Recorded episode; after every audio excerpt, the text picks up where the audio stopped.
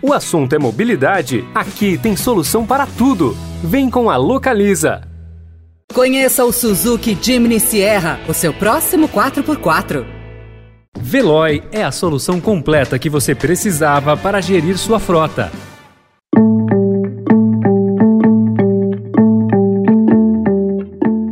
Seja bem-vindo, seja bem-vinda. Começa agora mais uma edição do Notícia no seu Tempo. Esse podcast é produzido pela equipe de jornalismo do Estadão para você ouvir em poucos minutos as principais informações do jornal.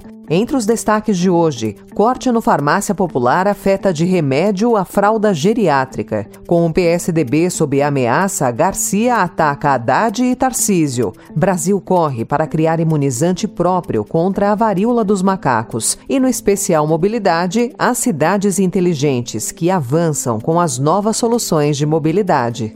Esses são alguns dos assuntos que você confere nesta quarta-feira, 14 de setembro de 2022. Estadão apresenta Notícia no seu tempo.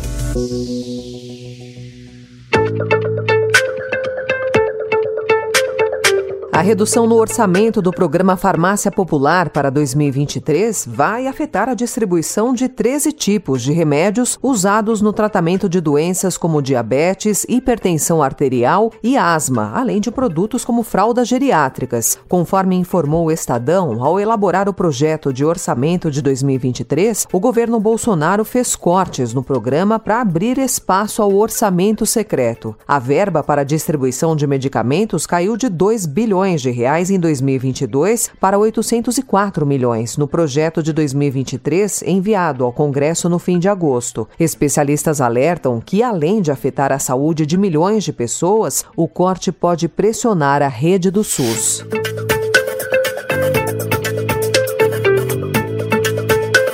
O presidente Jair Bolsonaro adiou os repasses da Lei Paulo Gustavo para 2023, mas não previu os recursos necessários para cumprir essas despesas no orçamento do ano que vem. Na prática, o setor cultural corre o risco de ficar sem a garantia do dinheiro, mesmo com o adiamento. No fim de agosto, Bolsonaro assinou uma medida provisória prorrogando para 2023 o repasse de 3,8 bilhões de reais para o setor cultural, aprovado por meio da Lei Paulo Gustavo, mas colocou apenas 300 milhões de reais na proposta orçamentária. A lei anterior, alterada pela MP, obrigava o governo a transferir os recursos ainda neste ano. Ao editar a medida provisória, o executivo não só adiou as despesas, mas também tornou o repasse meramente autorizativo, sem obrigação com o valor estabelecido.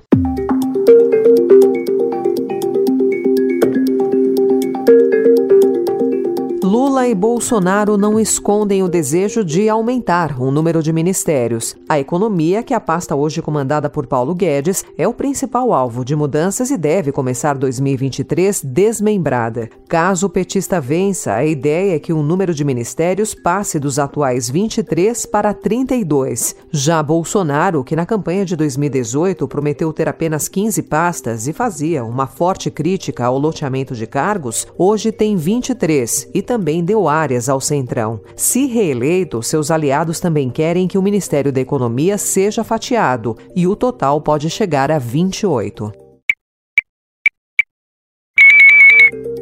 Os ministros do Tribunal Superior Eleitoral aprovaram ontem, por unanimidade, a resolução que regulamenta o número de urnas eletrônicas que poderão ser utilizadas no teste de integridade no dia da eleição, conforme sugestão das Forças Armadas. A Corte vai submeter a testagem entre 32 e 64 equipamentos. E há três semanas do primeiro turno, a disputa pelo Palácio dos Bandeirantes entrou em uma fase acentuada de troca de ataques, emparedada pela polarização entre Bolsonaro, que apoia o ex-ministro Tarcísio de Freitas, e Lula, que é aliado de Fernando Haddad. A campanha de Rodrigo Garcia subiu o tom em busca de uma resposta contra os dois. Tarcísio abriu vantagem sobre Garcia nas mais recentes pesquisas e se consolidou em segundo lugar. Se a eleição fosse hoje, o Tucano colocou colocaria em risco a hegemonia do PSDB, que desde 1994 ganhou todos os pleitos paulistas.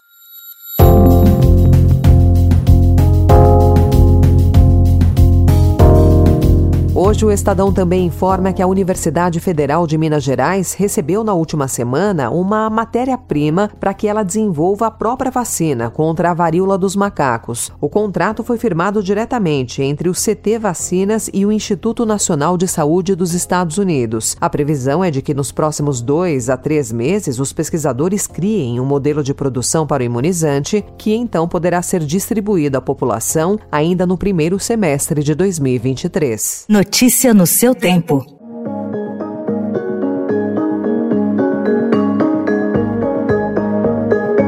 Na guerra de Putin, autoridades ucranianas disseram ontem que militares e oficiais de inteligência russa começaram a retirar as suas famílias da Crimeia. A saída às pressas da região ocupada pelos russos desde 2014 seria um reflexo da contraofensiva da Ucrânia, que já retomou mais de 6 mil quilômetros quadrados de território perdido desde o início da invasão. Moscou não comentou as alegações ucranianas e não se sabe a dimensão do recuo.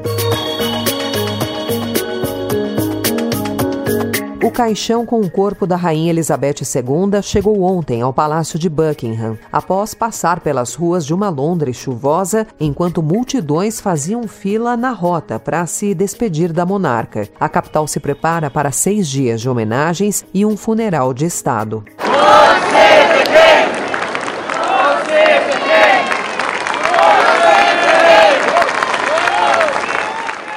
Ontem, Charles III retornou a Londres após uma rápida parada em Belfast, na Irlanda do Norte, onde foi aplaudido por uma multidão. A visita dele atraiu um raro momento de união em uma região contestada por britânicos e irlandeses profundamente dividida sobre a monarquia. Est-ce que tu m'accompagnes Rome Oui, cet idiot, je t'aime.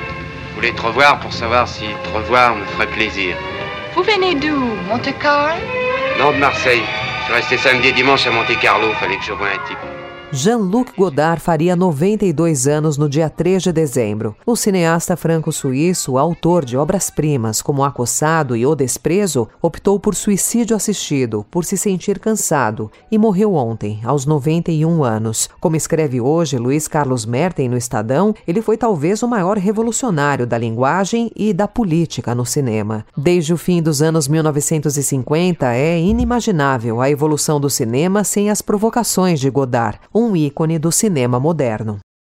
Especial Mês da Mobilidade.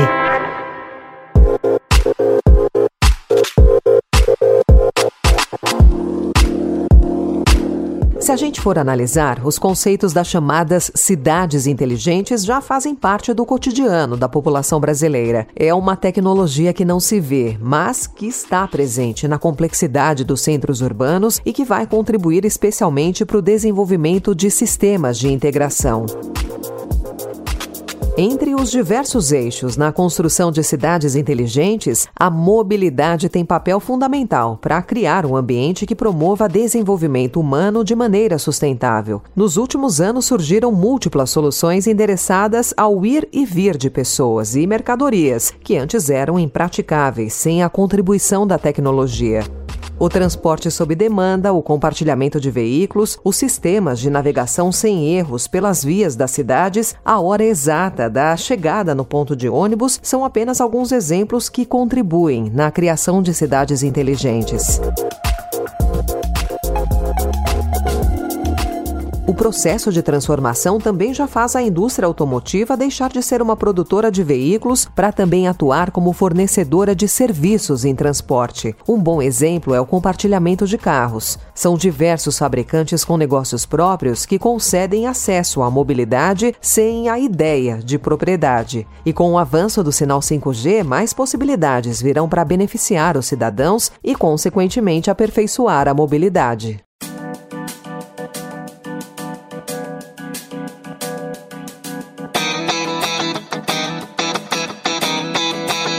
Essa foi mais uma edição do Notícia no seu Tempo, com apresentação e roteiro de Alessandra Romano, produção e finalização de Mônica Herculano. O editor de núcleo de áudio é Manuel Bonfim. Obrigada pela sua escuta até aqui e até amanhã.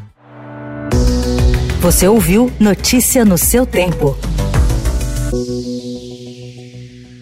Se você quer alugar um carro para conhecer novos lugares, comprar o seminovo ideal, a gestão de frotas mais completa para a sua empresa ou o carro por assinatura perfeito para o seu dia a dia, aqui tem solução para tudo. Vem com a Localiza e confira as possibilidades que a mobilidade te oferece. Conheça o Suzuki Jimny Sierra, o seu próximo 4x4. Procurando a rota mais inteligente para gerir sua frota? Veloy é a solução completa que você precisa. Acesse veloy.com.br/empresa e descubra um caminho prático e eficiente para a gestão da sua empresa.